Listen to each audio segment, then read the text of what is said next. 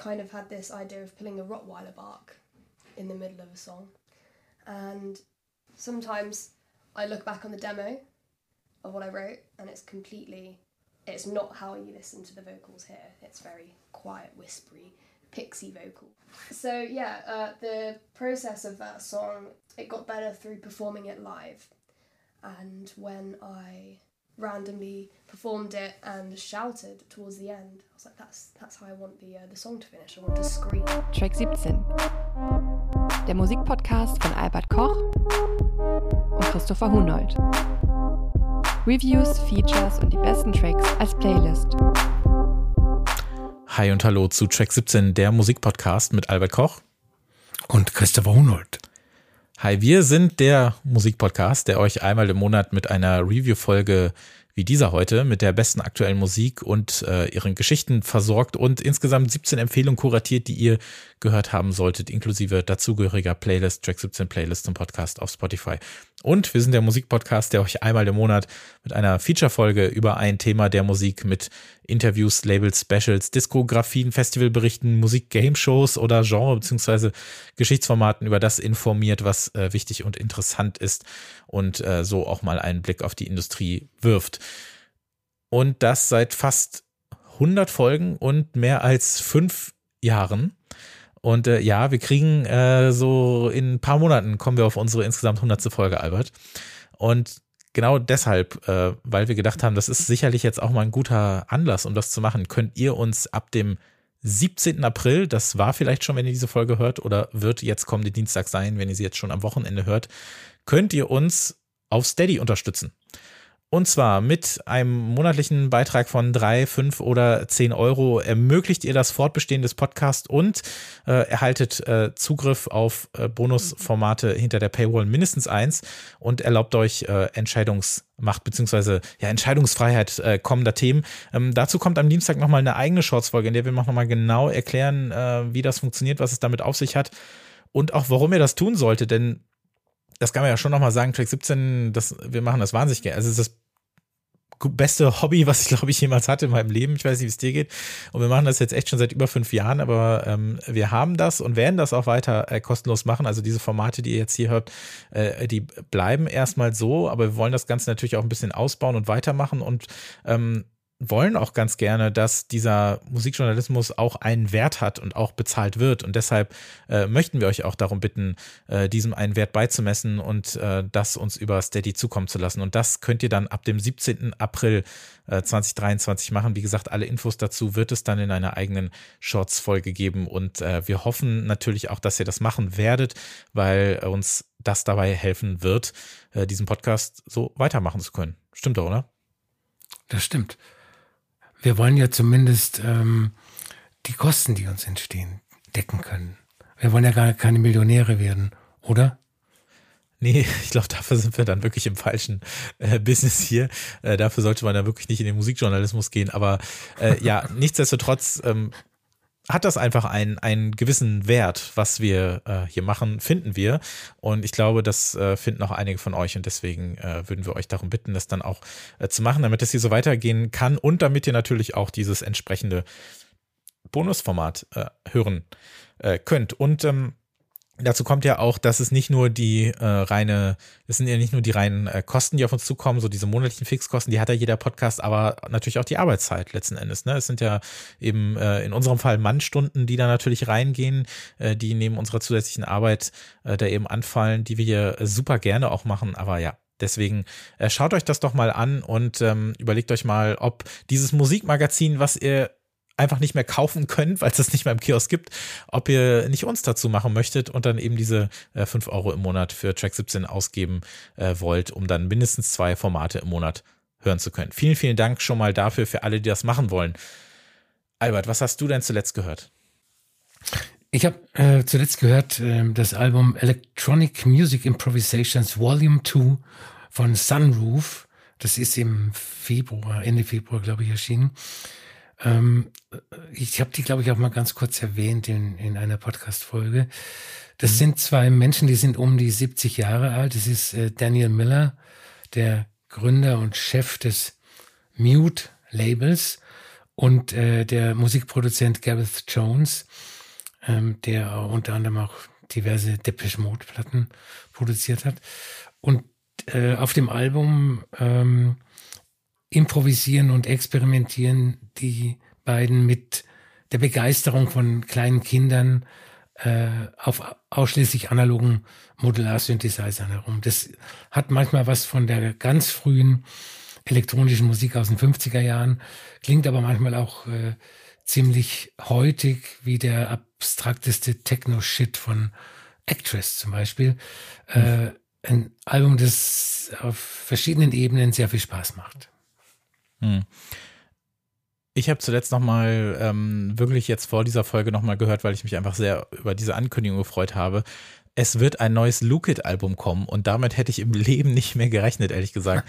Die letzte EP ist ja schon vier Jahre her und äh, davor gab es irgendwie fünf Jahre nichts und das letzte Album Lonely at the Top erschien 2012. Und jetzt in diesem Sommer wird über sein eigenes Label äh, Gloom bzw. Glam ein neues Album äh, erscheinen und ich freue mich so sehr darauf und wir werden definitiv darüber sprechen müssen.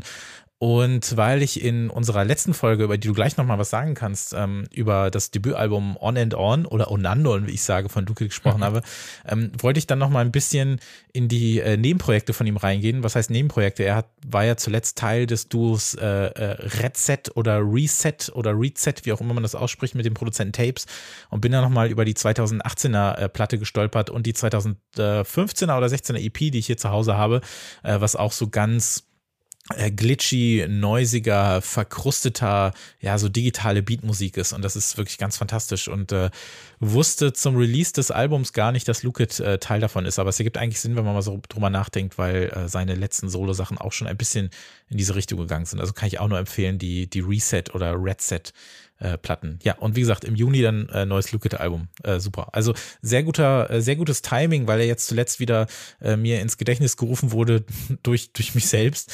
Ähm, denn wir haben in dem, äh, denn wir haben in unserer letzten Feature-Ausgabe unter anderem über ihn gesprochen. Was war denn da das Thema? Das Thema war ähm, ja Geheimtipps im weitesten Sinn, also Platten, die kein großes Publikum erreicht haben, aber die es durchaus verdient hätten. Und wir haben, jeder von uns hat fünf äh, Alben mitgebracht. Zum Beispiel ähm, von Mirakalix, von The Chap, von äh, Jimmy Giuffre, dem jazz mhm. Was richtig super war, da bin ich sehr dankbar für. Und ähm, Roscoe Mitchell, ein anderer Jazzmensch. Ja, und äh, das fand ich sehr interessant, auch mal dann ähm, nicht nur auf die tagesaktuellen Alben zu schauen, sondern äh, quasi mal im Backkatalog zu wühlen und, und sich damit wieder zu beschäftigen. Was unter anderem auch eine, also mir hat das genauso viel Spaß gemacht, was unter anderem natürlich auch eine Möglichkeit wäre, wenn ihr uns über Steady unterstützt, dass wir auch die Möglichkeit haben, auch solche Formate äh, noch häufiger zu machen, beziehungsweise auch mal ein bisschen äh, nach hinten zu schauen, was eigentlich mal so gewesen ist und früher mal gekommen ist. Das hat äh, sehr großen Spaß gemacht.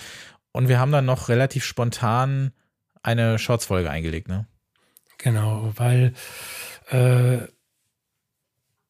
Richie Sakamoto gestorben ist ähm, nach einer längeren Krebserkrankung und wir haben äh, ja quasi einen äh, Shorts-Nachruf auf ihn gemacht und versucht, sämtliche Facetten seines Schaffens zu berücksichtigen.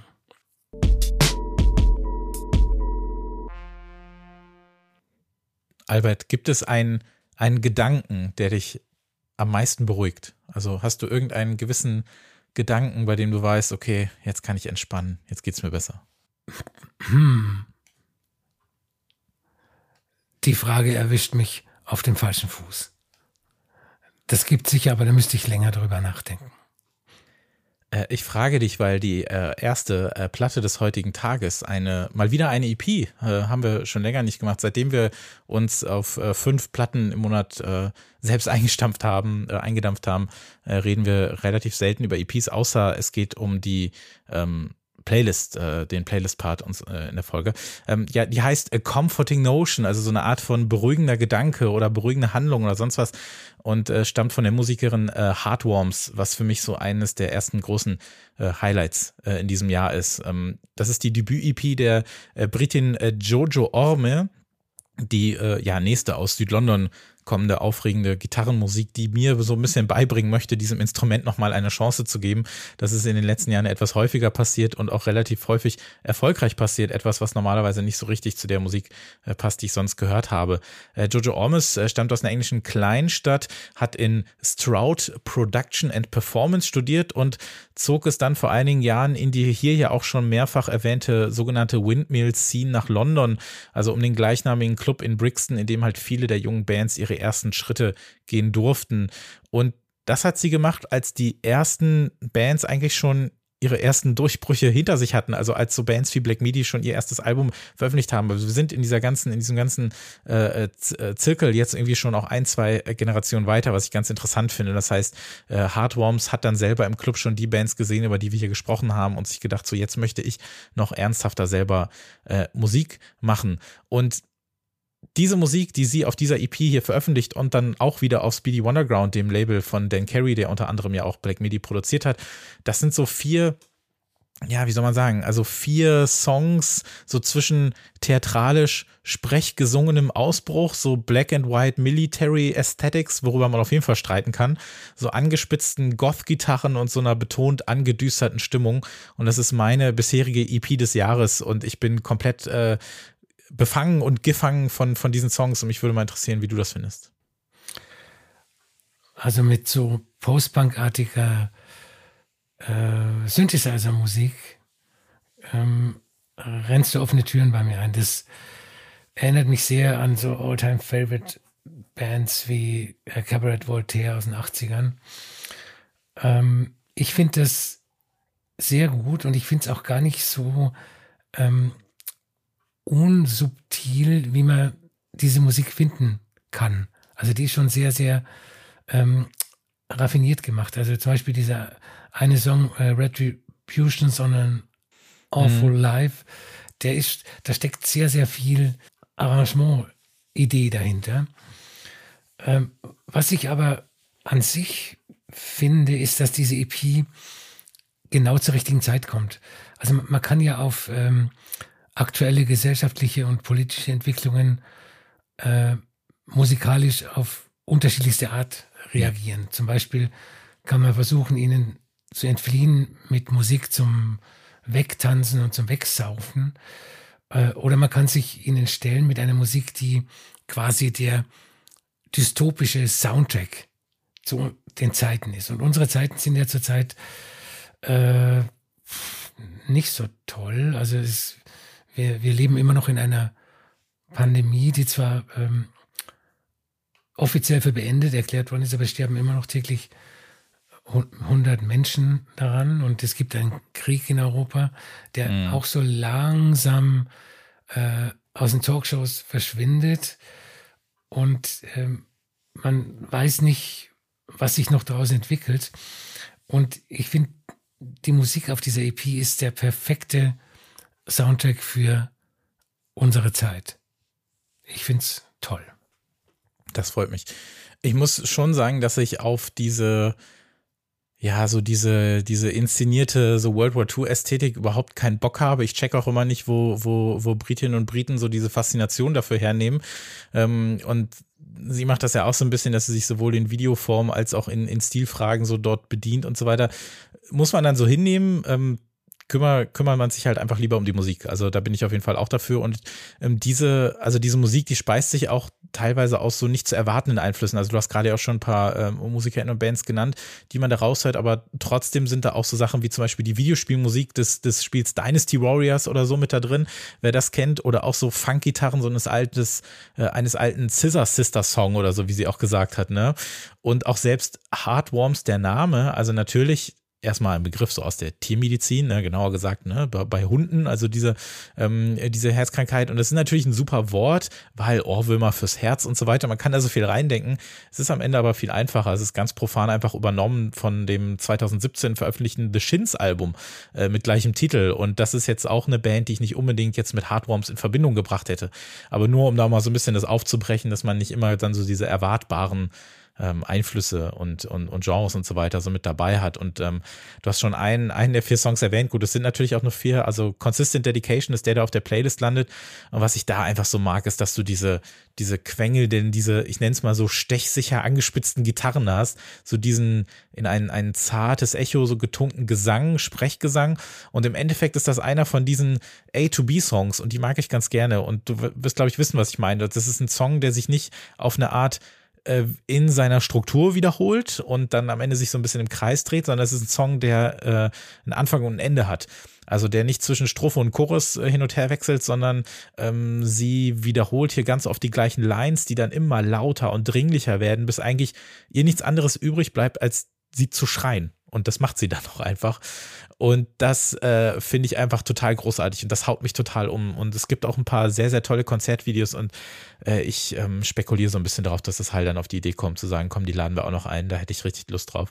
Ähm, ja, ist für mich äh, ein riesen äh, gewesen und deshalb auch äh, Grund zu sagen, komm, wir sprechen heute mal äh, wieder über eine EP und ich gehe mal davon aus, dass wir dann 2024 über das erste Album sprechen dürfen.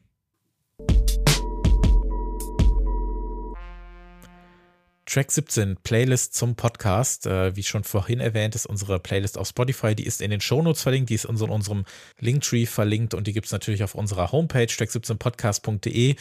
Äh, die erwähnen wir irgendwie auch viel zu selten, fällt mir gerade ein. Und da gibt es neben der jeweiligen Folge dann eben auch die 17 Musikempfehlungen des Monats, über die wir sprechen. Fünf davon ja ausführlicher, wie gerade mit Hardworms und dann noch zwölf, die wir in Kurzform hier vorstellen für unsere Playlist. Was sind denn die ersten beiden, die du noch mitgebracht hast? Ich habe mitgebracht äh, von Yeji, äh, Submerge FM. Ähm, die, das ist eine koreanisch-amerikanische Hausmusikerin. Die hatte ich auch schon mal äh, auf der Playlist äh, bei Track 17, als ihre ersten beiden EPs wieder veröffentlicht worden sind. Äh, jetzt kommt ihr erstes richtiges Album. Sie hat äh, schon ein Mixtape mhm. veröffentlicht und es heißt With a Hammer. Äh, ich finde es insgesamt nicht so toll, wie ich es mir gewünscht hätte. Aber es sind schon ein paar erstaunliche Tracks drauf wie zum Beispiel dieser Submerge FM, der so ein äh, pseudo-klassisch angehauchtes elektronisches Kinderlied ist und äh, komplett aus dem Rahmen des Albums fällt. Ähm, der zweite Track heißt Allegro und ist von einem alten Bekannten von äh, Mike Paradinas, dem Gründer von Planet Moo.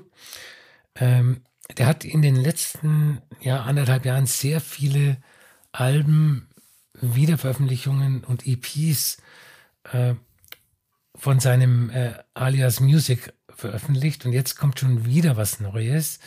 Das Album heißt äh, 1977 und ist nicht mhm. auf Planet Moo erschienen, sondern auf dem spanischen Label Balmat.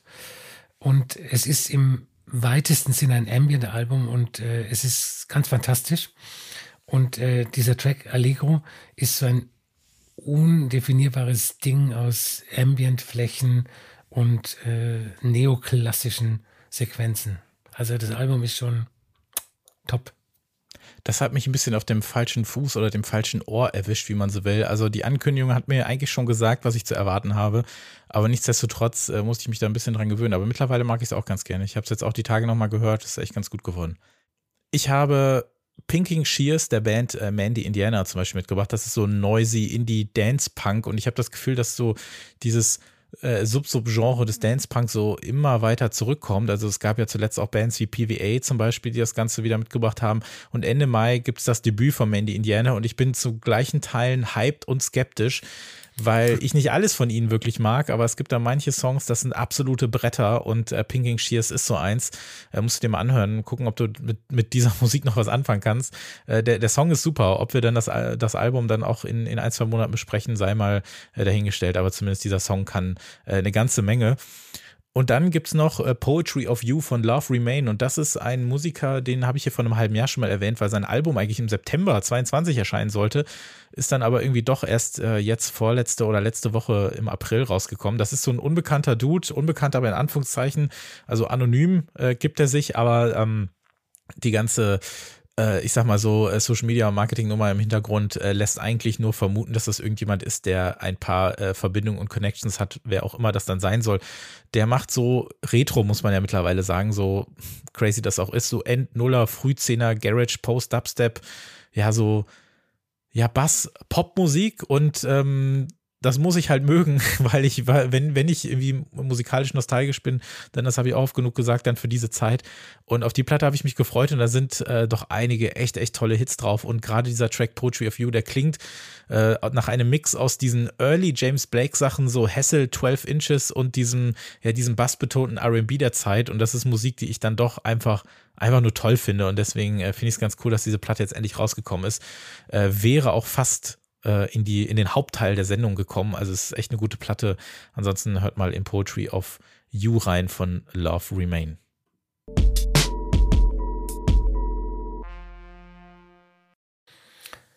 Mein erstes Album heißt Morphing Polaroids und ist von Saeko Kili. Ähm, wir reden ja häufiger hier bei Track 17 über die Transzendierung von House und Techno in eine andere Art von Musik äh, für die es noch keinen Genrebegriff, für die es noch keinen Genrebegriff gibt. Und in diese Kategorie passt dieses Album meiner Meinung nach ganz, ganz perfekt. Seiko Kili ist eine japanische Musikerin und äh, DJ, die eigentlich Saiko Okuchi heißt. Sie lebt seit ein paar Jahren in Berlin und legt dort unter anderem im Club Same Heads auf. Ähm, sie hat eine sehr lange musikalische Vergangenheit. Sie hat mit vier Jahren angefangen, Klavier zu spielen. Äh, später als Jugendliche äh, hat sie Gitarre gelernt. In der Plattensammlung ihrer Eltern hat sie Jazz und brasilianische Musik für sich entdeckt und später auf äh, Techno-Partys elektronische Tanzmusik. Aber auch äh, Industrial Bands wie Cabaret Voltaire, die ich gerade genannt habe, und äh, Throbbing Gristle. Ähm, diese verschiedenen musikalischen Prägungen schreien jetzt nicht so unbedingt aus dem Album heraus, aber man hört äh, dem Album an, dass Seiko Kili sich keine musikalischen Grenzen setzt. Sie macht im Grunde elektronische Tanzmusik, die sehr stark vom Dub beeinflusst ist. Der Bass, also der Dub-Bass, steht wahnsinnig im Vordergrund. Dazu gibt es verhalte Dub-Effekte und ähm, ihren Sprechgesang, der mal auf Japanisch, mal auf Englisch ist. Und ähm, insgesamt verwurstet sie Versatzstücke aus Dub House, Postpunk, experimentellem Krautrock mit einer wahnsinnigen Liebe zu kleinen Sounddetails. Und die sind meiner Meinung nach das Salz in der Suppe. Also jeder einzelne Track ist eine Sensation für mich. Und ähm, allein über den ersten Song Confusion and Friction äh, könnte ein Musikwissenschaftler wahrscheinlich eine Doktorarbeit schreiben. Ist auch wieder im Grunde ein, ein Dub-Track und dazu äh, gibt es eine Orgel, die klingt wie Pink Floyd 1967, psychedelische Effekte, dann so frühe elektronische Sounds. Ähm, das, das Gegenteil davon ist ähm, Lullaby von Nightmare. Das ist so ein sehr, sehr düsteres, äh, beatloses Experiment. Das ist mehr Nightmare als Lullaby. Und dann äh, die Miniatur Strawberry Flips. Das klingt wie ein Kirmes-Kinderlied. Also das sind so viele unterschiedliche Stile, die allerdings in einer Soundästhetik eingebettet sind. Das mag ich so sehr an diesem Album. Und ähm, für die Playlist habe ich äh, den Track Mars Rocks ausgewählt, weil der auch ähm, innerhalb des Albums mit anderer Musik nochmal anders ist. Das ist so ein atmosphärisches elektronisches Instrumental mit kosmisch, krautig, psychedelischen Effekten. Hört sich an wie ein äh, mittlerer Tangerine Dream Track äh, von Anfang der 80er, der auf halber Geschwindigkeit abgespielt wird. Dieses Album ist für mich das bisherige Jahreshighlight. Ich habe es auf der 2. aktuell. Also nur um mal zu äh, zeigen, dass ich es auch ganz großartig finde. Äh, Marlene Ribeiro äh, thront immer noch mhm. äh, auf der Eins, aber ich glaube, damit kannst du leben. Ähm, das ist ja je nachdem, wie man wie es hört oder sieht, ist es vielleicht auch gar nicht so weit weg äh, musikalisch. Aber ja, das erklärt vielleicht auch, warum warum das hier so gut ankommt. Und ich muss sagen, ähm, ja, also mein mein äh, Nummer eins Track wäre Alt oder Alt oder wie auch immer man den ausspricht. Das ist für mich so einer der Pop-Songs des Jahres belang, äh, bislang. Also den finde ich wirklich ganz fantastisch. Und ähm, ja, erscheint über Büro B und die sind ja eh auch so ganz gut darin, Musik zu veröffentlichen, die man ja so ungeprüft so als Reissue eigentlich verorten könnte, ne? Dass man so sagen genau. kann, ja, okay, das ist jetzt irgendwie, hm, von wann ist das denn jetzt nochmal? Ja gut, bringen wir das auch nochmal raus. Hat 1987 wohl niemanden interessiert, aber 2000, aber 2023 könnte es klappen. Ähm, finde es interessant, dass äh, Kili und Hardworms äh, verbindet, dass sie halt beide während der Pandemie so richtig angefangen haben, so ernsthaft in Anführungszeichen an Musik zu arbeiten. Ne? Das ist ja nochmal so ein also wir sind, wir kriegen immer noch so ein bisschen diese Ausläufer, so dieses geöffneten Kreativfensters namens Pandemie mit, ne? Also, dass man jetzt merkt, mhm. dass jetzt immer noch so Sachen rauskommen, die in dieser Zeit veröffentlicht wurden. Selbstverständlich ist es noch nicht vorbei, aber ähm, dass man merkt, okay, in der Zeit, in der man vielleicht mehr Zeit hatte oder sich auch mit anderen Dingen beschäftigt hat, ist noch viel, äh, viel Kreativität äh, geflossen, so auch äh, bei Kili. Und das war natürlich dann der konsequente Weg heraus aus den Clubs, die sie natürlich einfach gar nicht mehr hatte, weil die einfach zu waren. Ne? Und da musste sie natürlich ins, ins Heimstudio und da dann eben äh, Musik äh, auflegen, beziehungsweise Musik schreiben. Und ich würde aber sehr gerne jetzt in einen Club gehen, in dem diese Musik läuft. Also ich finde, ich weiß nicht, ob du das auch kennst, aber die Vorstellung, äh, Musik ist ja auch, ne, Kontext ist King, aber auch wie man und wo man Musik hört, ist natürlich einfach super wichtig. Und ich kann einfach nicht aufhören, daran zu denken, diese Musik laut in einem Club zu hören, auch wenn die dafür nicht unbedingt gedacht ist. Aber ich weiß, dass es Clubs gibt, in denen würde sowas laufen und da will ich hin und ich will dazu tanzen,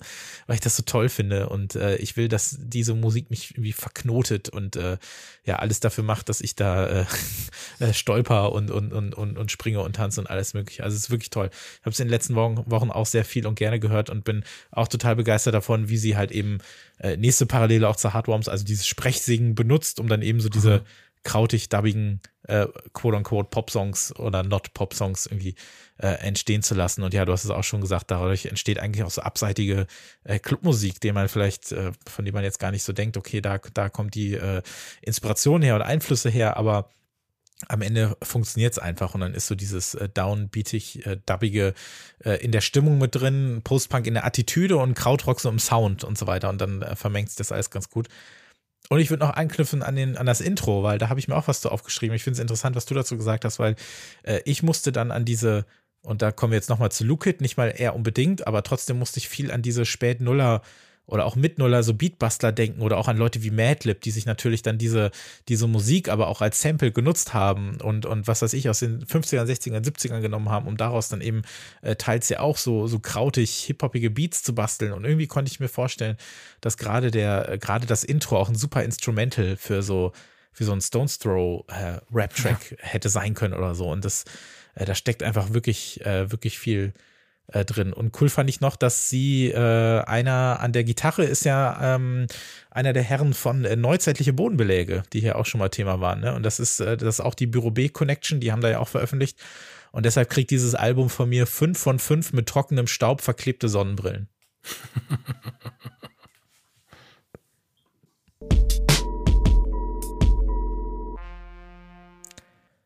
Ein alter Bekannter äh, kommt jetzt äh, hier bei Track 17 und zwar Andrea mit seinem zweiten Album äh, Do in Color, aber es ist mitnichten sein zweiter Release. Der hat schon äh, etliche, etliche EPs in den letzten zehn Jahren auf dem Label Alien Tape herausgebracht. Äh, vielleicht erinnerst du dich, wir haben vor ziemlich genau drei Jahren, das war auf jeden Fall im Mai 2020, über sein äh, Debütalbum, nicht Debüt-Release, aber Debütalbum Ritorno gesprochen. Mhm. Und äh, da fällt einem natürlich wieder auf, äh, wie, wie alt man eigentlich wird. Was kommt mir nicht wie drei Jahre äh, vor. Und aber das Album habe ich auch einfach noch so gut im Ohr, weil es äh, eines meiner absoluten Highlights in diesem Jahr war. Also war für mich wirklich sensationell. Und ähm, ja, der Italiener Andrea hat, wie gesagt, auf Alien Tape jede Menge Musik veröffentlicht, darunter eben zahlreiche EPs, die zwischen Techno, Breaks und Bass äh, hin und her äh, springen, dann auch durchaus mal etwas, etwas forscher, etwas laut, äh, lauter sind. Und äh, nachdem Ritorno versucht hat, das Ganze schon ein bisschen ähm, zu entschleunigen, beziehungsweise auch versucht hat, andere Einflüsse mit einbringen zu lassen, wie zum Beispiel äh, auch, auch Ambient-Musik oder auch diese äh, etwas ja, gediegeneren äh, IDM-Momente mit reingebracht hat, ist das Ganze auf Do in Color jetzt nochmal ein ganzes Stück, äh, ja, ein ganzes Stück ruhiger ist vielleicht fast das falsche Wort, aber es reduziert die Dringlichkeit auf jeden Fall und lässt dafür viel mehr Atmosphäre rein. Also dieses, äh, ich habe nochmal in unsere Folge reingehört, auch damals, und wir haben über das Breakbeat Revival gesprochen, äh, was du dann ausgerufen hast. Und so ein bisschen, ich muss dich enttäuschen, Albert, ich finde, er ignoriert dieses Breakbeat Revival ein bisschen auf diesem Album.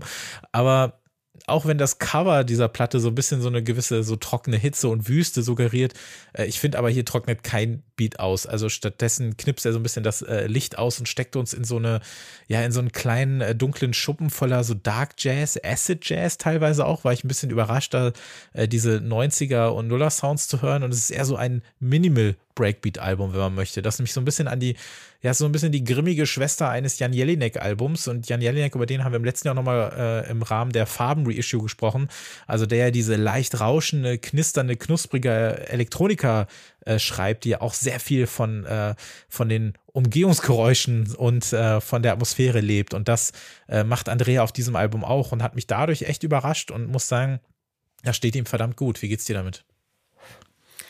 Ich finde das Album sehr gut. Und zwar aus einem ganz bestimmten Grund, weil es sein Geheimnis nicht sofort offenbart. Also man muss sich das schon ein bisschen erarbeiten, mhm. um zu begreifen, worauf er hinaus will. Ich finde schon, dass das ein Drum and Bass Album ist, allerdings kein ähm, Standard Drum and Bass Album. Der, der ja. zweite Track zum Beispiel, Audieze, ich weiß nicht, ob ich es richtig ausspreche, das ist eigentlich ein Drum and Bass Track, aber da hängt so ein verhalter Schleier drüber. Also nicht nur über dem Sound, es ist so, wie wenn er das ganze Genre verschleiert oder eine Glaskuppel drüber stülpt, die sowohl den Sound dämpft als auch das Genre.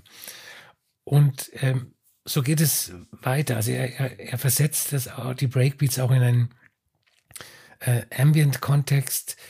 Das typische äh, Drum-Geklöppel steht irgendwie gleichberechtigt neben den anderen Sounds, während beim richtigen Drum and Bass, sage ich mal, äh, ja die Effekte nur eine Beigabe sind, die die Breakbeats unterstützen sollen. Und er dreht das alles so ein bisschen auf links und dann gibt's andere äh, Einflüsse, Industrial Techno und ähm, es gibt dann irgendwann so zum Ende hin eine Zäsur. Das ist ähm, bei Lush in End Drum Version. Das ist eine Art ähm, experimenteller IDM-Track, bei dem dann die Schleier fallen, dann liegt alles offen da. Und das gilt dann auch für den, für den Rest des Albums. Was mich so fasziniert ist, dass er nicht nur mit verschiedenen Stilen experimentiert, sondern auch mit dem Klangbild. Und das wird meiner Meinung nach viel zu selten gemacht. Also man kann mit Klang und Atmosphäre äh, entscheidende Veränderungen in der Musik herbeiführen. Und er macht es ganz, ganz super. Zumal du hast die äh, Drums ja auch angesprochen, beziehungsweise die Drum Sounds, eher diese sehr natürlich klingenden und analog klingenden Drum-Samples benutzt, die dadurch natürlich auch so ein bisschen dieses, dieses Jazzy-Feeling äh, unterstreichen und weniger dieses, äh, dieses elektronische mitnehmen. Also es könnte ja auch eine sehr äh, ja, abgefahrene Band einfach sein, die das hier einspielt. Zum Beispiel auch auf diesem Audieze-Track, ähm, den du angesprochen hast. Ne? Mhm. Und ähm, ja, das macht deshalb schon diesen Eindruck so einer, so einer leicht elektronischen äh, Jazzplatte, die dann aber eben in diese IDM-Breakbeat-Ecken ab driftet, aber so ganz äh, zart vielleicht. Also es gibt ja auch einen Track wie, wie Riss heißt der, glaube ich, der so dieses, dieses Wechselspiel ganz gut schafft. Also zwischen, zwischen diesem atmosphärischen Ambient-Track, der für sich stehen kann, und gleichzeitig bei diesem zittrigen Beat unterwegs ist. Also das, was ich so auch so mag, was ich auch an dieser Brainwall Sarah Platte letztes Jahr nochmal mochte. Also wenn immer so zwei Tracks miteinander harmonieren, du hast so dieses, dieses, dieses flächige Ambient-Stück und gleichzeitig diesen sehr zittrigen Beat. Und das äh, kriegt er dann auch hin, aber setzt das halt so spärlich ein, sodass dieses Album nicht so ein bisschen wieder in eine Ecke abdriftet, die es eigentlich gar nicht äh, haben möchte. Und wenn du dann glaubst, eben dieses Album durchschaut zu haben, dann kommt halt ja sowas wie Remote Working, der Track, also ein Tracktitel, den wahrscheinlich auch keiner äh, mehr hören kann und so weiter. ähm, aber da kommt dann, belebt er dann plötzlich so dieses Bleep-Techno-Genre so ein bisschen wieder. Aber er lässt halt immer so diesen, diesen noisigen Ambient drumrum und Ich habe auch schon ein paar Mal gelesen, dass Leute das stört, also dass sie sagen, okay, das ist jetzt so, so ein Gimmick auf dieser Platte, weil sonst nicht viel passiert aber ich weiß nicht, ich kann das nicht so richtig nachvollziehen, weil man kann natürlich auch, das ist halt das Konzept dieser Platte. Du kannst natürlich auch fragen, was wäre der Film Titanic ohne die Titanic? Ne, wäre der dann immer noch so gut. Es ist nun mal eben das Konzept dieser Platte, dass er viel damit arbeitet und das so als Klangelement benutzen. Deswegen finde ich das auch völlig fein, äh, das dann durchzuziehen. Und wer dann natürlich dieses knackige und sehr direkte der EPs sucht, der wird hier, wird hier halt nicht fündig. Es ist halt nicht diese Überwältigungsmusik wie Ritorno noch, aber es ist ein, und es ist vielleicht im musikalischen Kontext manchmal ein, ein eher ein Unwort, aber ich benutze es jetzt trotzdem mal, sonst bitte weghören. Ein kompetentes Album, weil er genau weiß, wo was hingehört. Aber vielleicht weißt du, was ich meine. Also es ist so, ja. es funktioniert dann eben einfach. Ne? Und deswegen finde ich, es ist kein Gimmick.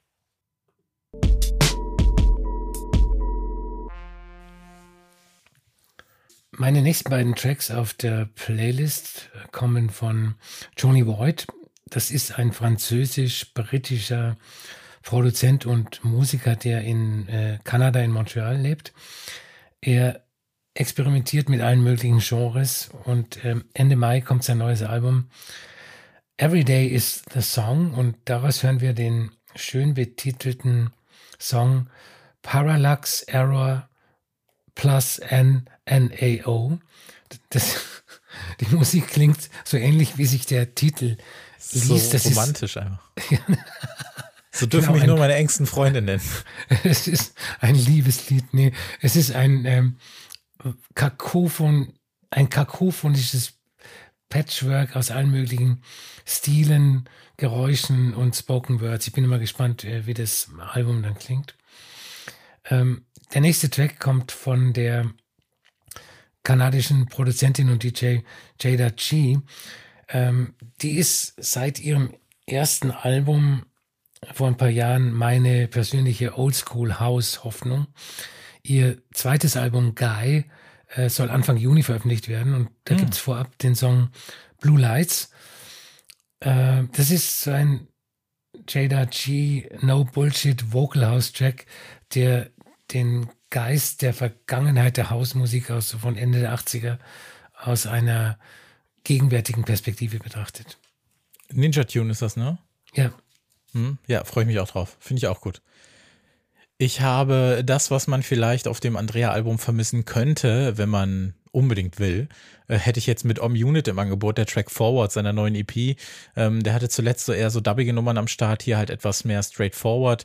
Ähm, Bassmusik, etwas schroff, etwas breaky, einfach genau das Richtige für zwischendurch. Äh, da bin ich auf jeden Fall Fan von.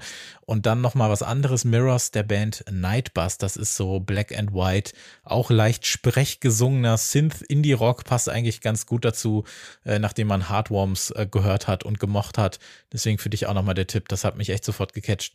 Äh, viel mehr als zwei, drei Songs, glaube ich, gibt es aktuell noch nicht, aber äh, ist auf jeden Fall was, was ich mir äh, notiert habe für, äh, für später, für ein Album, auf das man sich freuen darf. Mirrors von der Band äh, Nightbus.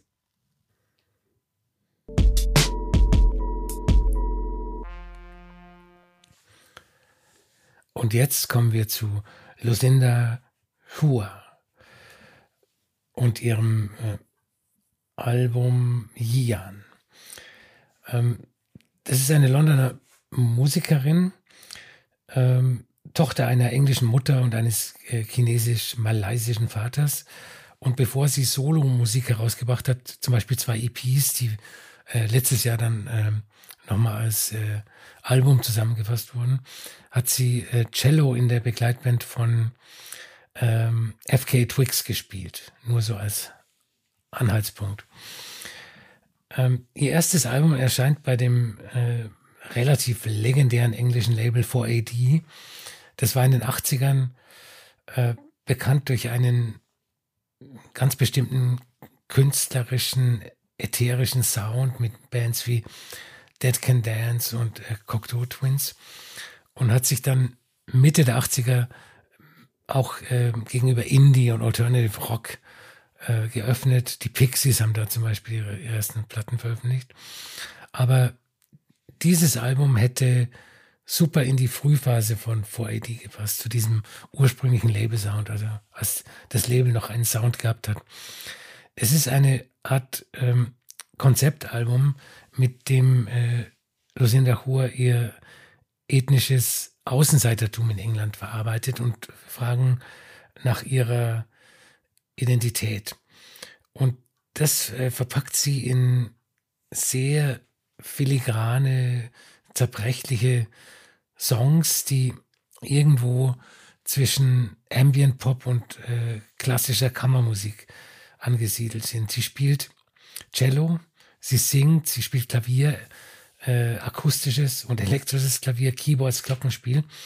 Das alles sehr leise, sehr ähm, atmosphärisch und auch sehr minimalistisch arrangiert, ähm, so dass eigentlich nie so ein fetter Sound entsteht, sondern die wenigen Instrumente, die an den einzelnen Tracks beteiligt sind, sehr differenziert und sehr klar nebeneinander stehen.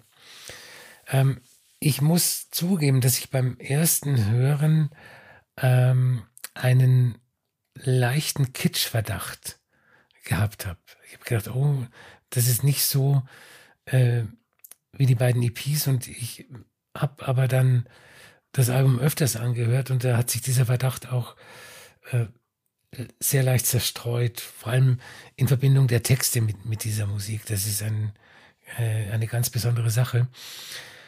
Ähm, für die Playlist habe ich den letzten Song äh, ausgewählt, Something Other Than the Years.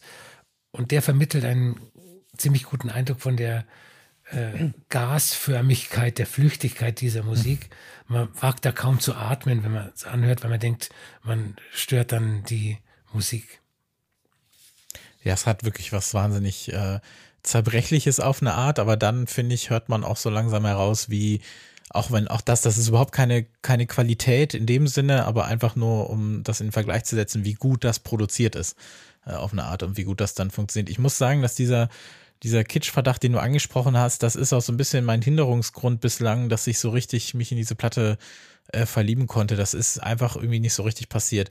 Ich komme da nicht so ganz rein, was vielleicht aber auch damit zu tun hat, dass ich mich inhaltlich vielleicht nicht gut genug damit beschäftigt habe, weil ich auch ähm, alles, was ich inhaltlich jetzt dazu gelesen habe, beziehungsweise wenn ich mir die Texte angeschaut habe und auch schaue, wie das Ganze in diesem Konzept innerhalb des Albums verwoben wurde, das auch wirklich äh, gut und sehr interessant finde. Aber musikalisch hat irgendwie irgendwie ging da nicht so viel bei mir. Also ich, ich mag dieses ganze äh, Jan und Schwalbe und dieses ganze Bild, was da aufgemacht wird und auch dieses, dass sie ja dann äh, auch singt I've been living in the sky too long und da so ein bisschen diesen Vergleich aufmacht, dass sie diese, dass sie diese Heimat sucht, dieses Zuhause sucht und das eben mit dieser Schwalbe vergleicht, die immer irgendwie in der Luft wohnt, weil sie sonst kein Zuhause hat und äh, sich dann auch äh, in dem anderen Song dann von den Wellen davontreiben lässt und so weiter. Da, da, da bauen sich so langsam diese Bilder auf und das gefällt mir ganz gut.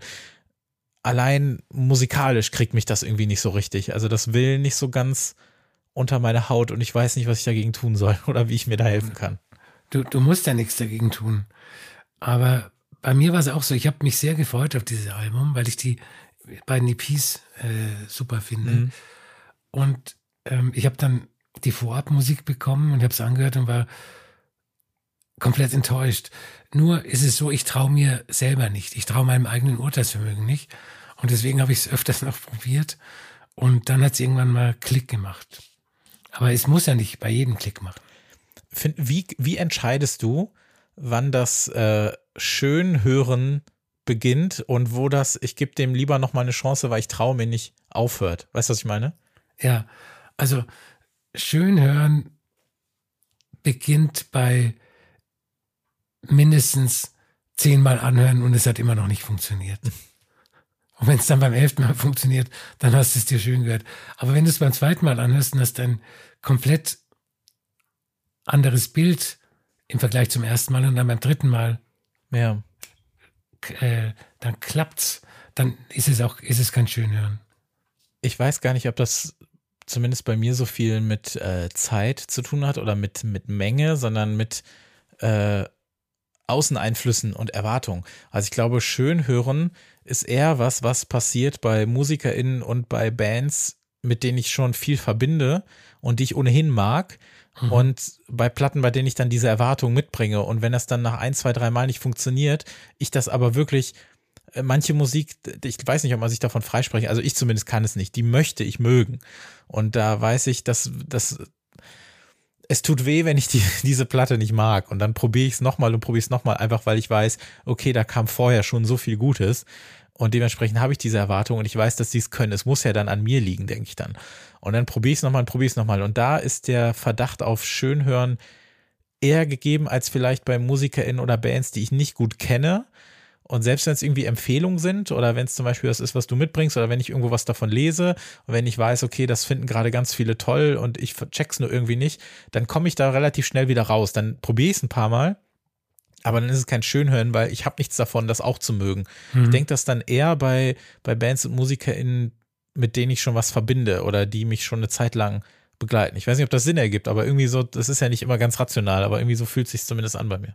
Ja, aber ähm, das Schönhören, ähm, das trägt ja die Absicht in sich, es schön finden zu wollen. Ja. Also, als ich neulich ähm, das Miley Cyrus Album einmal angehört habe und wahrscheinlich nie mehr hören werde, hatte ich auch nicht die Absicht, das ähm, mhm. schön zu hören. Also. Genau, ja, das, das meine ich auch, ja. ja, ja. Da ist es mir dann ein bisschen egaler, zum Beispiel, ja. Mhm. Aber es hängt ja oft auch von äußeren äh, Einflüssen ab. Ich weiß nicht, ob du das kennst. Du hast das Gefühl, jetzt ist die Zeit, das Album XY anzuhören. Ja. Und dann äh, fängst du an und äh, bist überhaupt nicht in der Stimmung dieses Albums und du findest es furchtbar. Und aber du findest ähm, normalerweise richtig gut. Also ich glaube, es mhm. hängt oft auch von äußeren äh, Faktoren ab oder auch von inneren, von schlechter Laune oder von schlechtem Wetter ja, oder zu gutem Wetter oder irgendwas.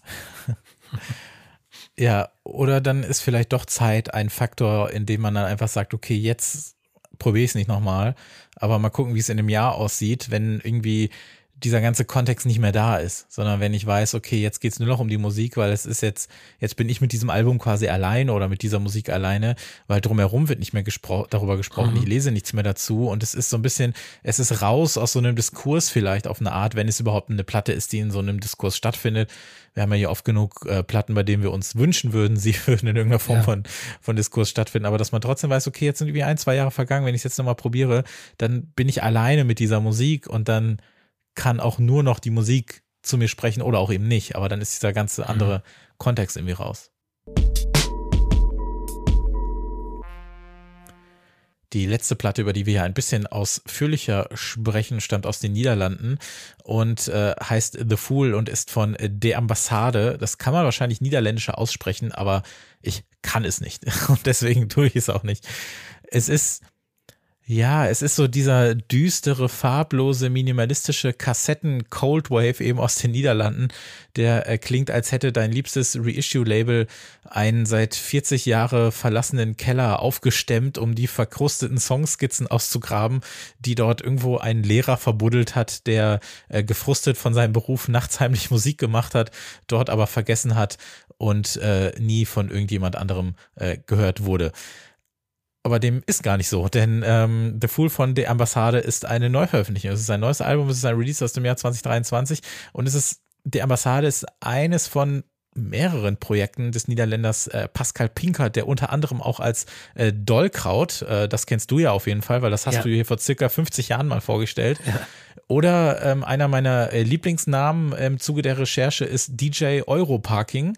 Äh, als solcher äh, veröffentlicht er nämlich ja eine Art von ja Ghetto-Tech hätte man das umgangssprachlich bezeichnet. Also ist tatsächlich sehr, sehr vielseitig und überhaupt nicht verhaftet in, in einem Genre oder einem anderen. Und was ich so sehr daran schätze, ist wirklich, also auf dieser Platte würden so zerstörte Aufnahmen von irgendwelchen Bahnansagen sich mit Konzertaufnahmen der späten, späten 80ern irgendwelcher Kellerkonzerte kreuzen, auf dem so, na, wie soll ich sagen, so zwei Synthesizer unter der Schwere von nölig verzerrtem Gesang sich duellieren und der Verlierer muss dann mal eine Melodie spielen.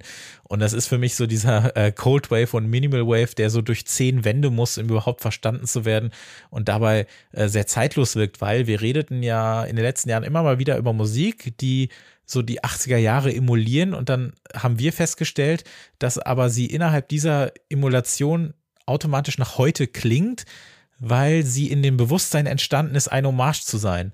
Und ich finde das bei dieser Platte gar nicht so. Und das fand ich ganz interessant. Ich finde, das klingt deshalb unheimlich zeitlos, ohne auch, das, äh, dass das eine Qualität sein muss, äh, die ich suche. Aber das hat für mich äh, voll funktioniert und ist einfach eben auch soundtechnisch was, mit dem ich jede Menge anfangen kann.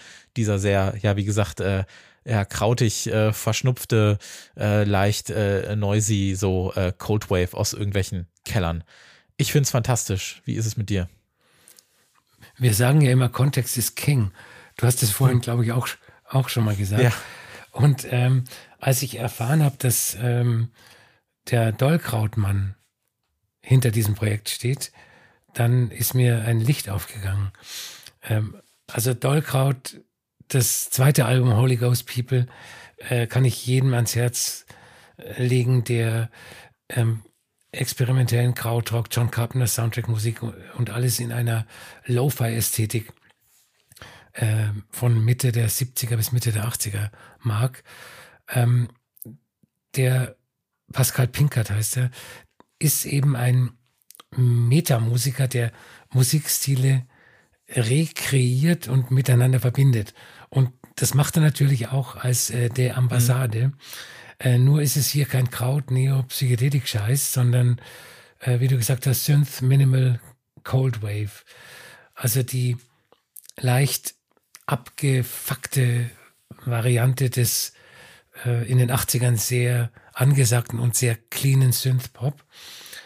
Und ähm, ich mag sehr, wenn MusikerInnen nicht nur Musik machen, sondern beim Hören der Eindruck entsteht, dass sie auch drüber nachgedacht haben, welche Musik sie machen. Und er muss sehr drüber nachgedacht äh, haben, welche Musik er macht. Die ähm, Aussage mag zwar ein bisschen trivial wirken, aber ich glaube, dass sich die wenigsten äh, auf diese Art Gedanken machen. Und äh, was du gesagt hast, ähm, dass wir oft den Eindruck haben, dass die äh, Genres, die ähm, als Inspiration gegelten, äh, als Inspiration gegolten haben, ähm, dann mit seinem heutigen Faktor äh, versehen werden. Das ist mir auch aufgefallen. Es gibt einen Song, ähm, der heißt Det war's. Ähm, der fällt so ein bisschen aus der Reihe. Der beginnt mit seinem langen östlichen Drone äh, und geht später über in seine pastorale Melodie. Ich glaube, ähm, da hätten die Cold Waver der 80er ja. mit dem Kopf geschüttelt. Aber ansonsten ist es wirklich so, es ja. könnte ein Re-Release äh, einer damals in 200er Auflage erschienenen Kassette sein. Ich finde es sehr schön. Schön, ja. Das startete bei mir so Mitte der 10er Jahre, glaube ich. Da hat sich für, hat sich bei mir so eine sehr große Leidenschaft für diese Musik entwickelt, die ja auch dann so aus vielerlei Gründen so total an dieses Jahrzehnt gekoppelt war. Also das Jahrzehnt, in dem so die Maschinen, muss man ja schon fast sagen, die nötig waren, um diese Musik mhm. zu kreieren, so langsam erschwinglicher wurden, so dass man diese Lo-Fi-Musik so ansatzweise bezahlen konnte, die ja dann automatisch nicht so klang wie das hochproduzierte, was man sonst in den 80ern äh, so serviert bekommen hat. Ne? Aber so, dass man dann die Möglichkeit hatte, zumindest mit, mit relativ wenig, relativ viel äh, auch produzieren zu können und einspielen zu können. Und da sich das aber so aus so einer Attitüde rausgeschält hat, die dann natürlich so ein bisschen aus diesem Punk kommt und dann diese elektronischen Klänge mit eingearbeitet hat, hat man das natürlich auch in der Musik gehört und dann war es ja auch völlig okay, dass das auch teilweise in diesen, äh, in diesen äh, Lo-Fi abdriftete, aber gar nicht immer so gemeint war. Also es gibt ja auch sehr viel Musik aus der Zeit, beziehungsweise aus diesem Genre, aus diesem Keller-Genre nenne ich es mal, ähm, wo ja auch wirklich versucht wurde, richtig gute Popmusik zu machen und das hat ja auch ganz oft äh, geklappt. Es gibt ja sehr viel auf dem Label äh, Minimal Wave, was das in den letzten 10, 15 Jahren dann wieder veröffentlicht hat, wo man das auch raushört und wo ich mir denke, denken, so meine Güte, wo waren denn die Leute in den 80ern, dass sie das nicht abgefeiert haben? ähm, das, das ist ja so unglaublich großartige Musik, die für mich auch dieses äh, Jahrzehnt auch total auszeichnet und ja, und äh, ja, so wurde dann da eben diese Musik oder diese Melodien mit jeder Menge so Kassettenrauschen vermengt, um ja dann leider ignoriert zu werden von den, von den äh, meisten Menschen. Und ich finde auch, dass man eben, dass das auch voll okay ist, dass man das dann so an dieses Jahrzehnt koppelt und da möchte ich anknüpfen an das, was ich bei Andrea gesagt habe, weil du kannst diese Form von Musik nicht ohne diese selbst auferlegten Limitationen schaffen, wenn du sie jetzt mhm. rausbringst. Du kannst ja auch nicht Genrefilme drehen, ohne dich an gewisse Regeln zu halten, weil dann drehst du halt nicht diesen Genrefilm, dann machst du dieses Genre nicht. Ja. Das funktioniert nicht. Und deshalb musste jetzt äh, die Ambassade äh, als Band ihre Musik so aufnehmen, wie sie sie aufgenommen hat. Und deswegen ist das auch hier kein Gimmick, sondern eben einfach Teil des Genres selbst. Und solange das nicht in irgendeiner Form äh, ja als, äh, als reines Plagiat, aber selbst auch positiv formuliert als reine Hommage funktioniert, finde ich das dann wieder gut, weil das tut sie halt eben nicht. Das ist ja einfach genau diese Musik aus diesem äh, Wissen und Willen heraus. Und deswegen finde ich es auch super, was du gesagt hast äh, mit diesem äh, Bewusstsein für die Musik, weil gerade jemand wie Pascal Pinker, der ja äh, in so vielen Genres unterwegs ist, der muss die Genres dann ja auch kennen. Und bei vielen genau. Bands und Musikern ist es, glaube ich, eher so, dass die dann automatisch die Musik machen, die sie machen müssen, ohne dass auch das eine Qualität ist. Aber wenn du dann so vielseitig unterwegs bist und dich dann auch wirklich in so ein Genre komplett reinlegst, dann ist, glaube ich, die Gefahr einfach auch geringer, dass du dann wie so ein Tribute-Act klingst, sondern dann genau. weißt du, okay, wenn ich mich jetzt bewusst entscheide, diese Musik zu machen, dann spiele ich auch nach den Regeln.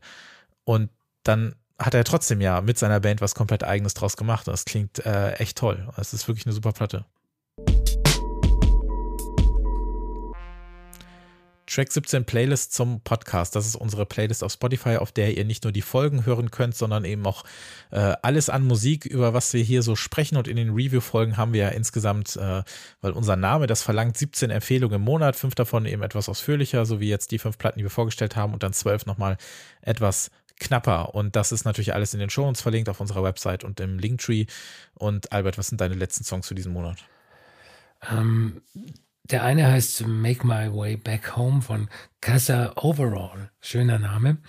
Ein äh, Produzent, Sänger und Schlagzeuger aus Seattle, der äh, schon seit einigen Jahren Musik macht und versucht, äh, Avantgarde, Jazz und Hip-Hop unter einen Hut zu bringen.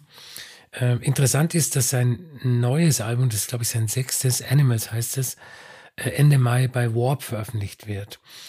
Und äh, daraus gibt es eben diesen Song Make My Way Back Home. Und das ist eine sehr, sehr Flying Lotus-hafte Verbindung mhm. aus äh, komplexen Spirit, aus komplexen Spiritual Jazz und ähm, Hip-Hop. Bin mal gespannt, wie, äh, wie das ganze Album klingt. Der letzte Track, den ich rausgesucht habe, ist ähm, eine Hommage an Richie Sakamoto. Die ähm, Titelmelodie von äh, dem Film Merry Christmas, Mr. Lawrence in einer äh, Interpretation der chinesischen klassischen Gitarristin Xu Fei Yang. Ähm, die ist gerade rausgekommen. Ähm, sie spielt das Stück ja solo auf der akustischen Gitarre und es zeigt, dass dieser Song in jedem Arrangement funktioniert, weil die Melodie einfach grandios ist. Ich habe noch mitgebracht äh, eine neue Single von Chet, den wirst du ja sicherlich auch noch kennen. Hm. Ähm, Chet, der ja seit, äh, seit vielen, vielen Jahren unter den unterschiedlichsten Namen äh, Musik veröffentlicht und zuletzt gab es mal wieder eine 12-Inch unter einem zuletzt doch eher selten ähm, ja, aufgetauchten Namen, nämlich EQD Equalized. Und da hat er mittlerweile seine zehnte Platte draußen. Mittlerweile ist gut. Ich meine, seit 2007 oder 2008 macht er das. Äh, immer sehr unregelmäßig und das ist einfach super geil. Das ist einfach wieder so ein ganz hervorragender, schöner Techno-2-Tracker. Und ich habe mich für die B-Seite entschieden, die keinen Namen hat, sondern hier einfach nur als EQD 10B äh, auftaucht. Äh, ganz, ganz wunderbar. Also ich freue mich immer, wenn sowas rauskommt und äh, äh, Chat meistens auch wirklich sehr, sehr zuverlässig, was das angeht. Und dann gibt es noch was, eine Platte, die, hm, ja, beziehungsweise ein Track einer Compilation. Diese Compilation wäre auch fast mal in die Folge gekommen. Es gibt allerdings ein paar Tracks, die mir wirklich überhaupt nicht gefallen. Deswegen habe ich mich dazu entschieden, hier nur einen Song zu highlighten. Und zwar ist das ähm, der Track, der Track äh, Blister von DJ Kotze, äh, wenn wir ihn so äh, nennen möchten, aus der Compilation My Dear. Das ist diese äh, ja dreifach äh, LP-Compilation äh, für die äh, Partyreihe My Dear von Dennis Stockhausen, auf der jede Menge äh, eigentlich sehr tolle Namen äh, versammelt sind. Äh, Jürgen Pape, Super Pitcher äh, und so weiter und so fort. Also da ist, glaube ich, äh, für, für, für sehr viele was dabei. Fantastic Twins, Pom Pom hatte sogar einen Track, Robak Wrume ähm, und so weiter und so fort. Es ist allerdings nicht alles so ganz äh, toll geworden, aber der Track äh, Blister von DJ Kotzer ist wirklich ein, ein ganz wunderschönes äh, Stück äh, melancholische Hausmusik und deshalb ist das noch auf der Playlist mit da drauf. Der letzte für diesen Monat. Das war wieder eine sehr schöne Folge und äh, wenn ihr mehr davon hören möchtet, dann könnt ihr uns sehr gerne unterstützen. Ab sofort. Äh, auf Steady. Link ist äh, ab Dienstag dann äh, verfügbar. Wie gesagt, es kommt noch eine eigene äh, kleine Shorts-Folge dazu raus. Äh, für drei, fünf oder zehn Euro im Monat könnt ihr uns unterstützen und dafür sorgen, dass dieser Podcast so weitergehen kann, wie er äh, bislang läuft und euch dann auch auf ein neues Format unter anderem freuen, was ihr dann mitfinanzieren könnt und da eben auch ein bisschen ja, Entscheidungsgewalt euch äh, dazu besorgen könnt. Und äh, ja, schaut doch einfach mal vorbei und überlegt euch doch mal, ob ihr uns nicht unterstützen möchtet. Das würde uns sehr freuen. Und ich glaube, nachdem wir hier äh, fünfeinhalb Jahre und wirklich fast 100 Folgen diesen Podcast machen und da auch sehr viel äh, ja, Herzblut, äh, Liebe, Mühe und Arbeit reingesteckt haben, ist das vielleicht was, was ihr euch überlegen könnt. Das würde uns wirklich sehr, sehr freuen. Ähm, es geht dann in zwei Wochen weiter wieder mit einem Gast und einem Feature und ähm, wir hören uns dann in vier Wochen wieder äh, mit der nächsten Review-Folge und dann wird es, wie gesagt, auch das erste kleine äh, Format geben, was dann für alle verfügbar ist, die uns bei Steady unterstützen. Also das ist dann eben hinter der Paywall. Äh, wie gesagt, die Tracklist, äh, die Playlist, Track 17 Playlist zum Podcast gibt es auf Spotify. Albert gibt es als at the, the Albert auf Instagram und Twitter. At Track 17 Podcast sind wir auf Instagram und Twitter. Und wir hören uns dann nächstes Mal wieder. Dankeschön, Albert. Sehr gerne. Dankeschön fürs Zuhören und bis zum nächsten Mal. Tschüss. Tschüss.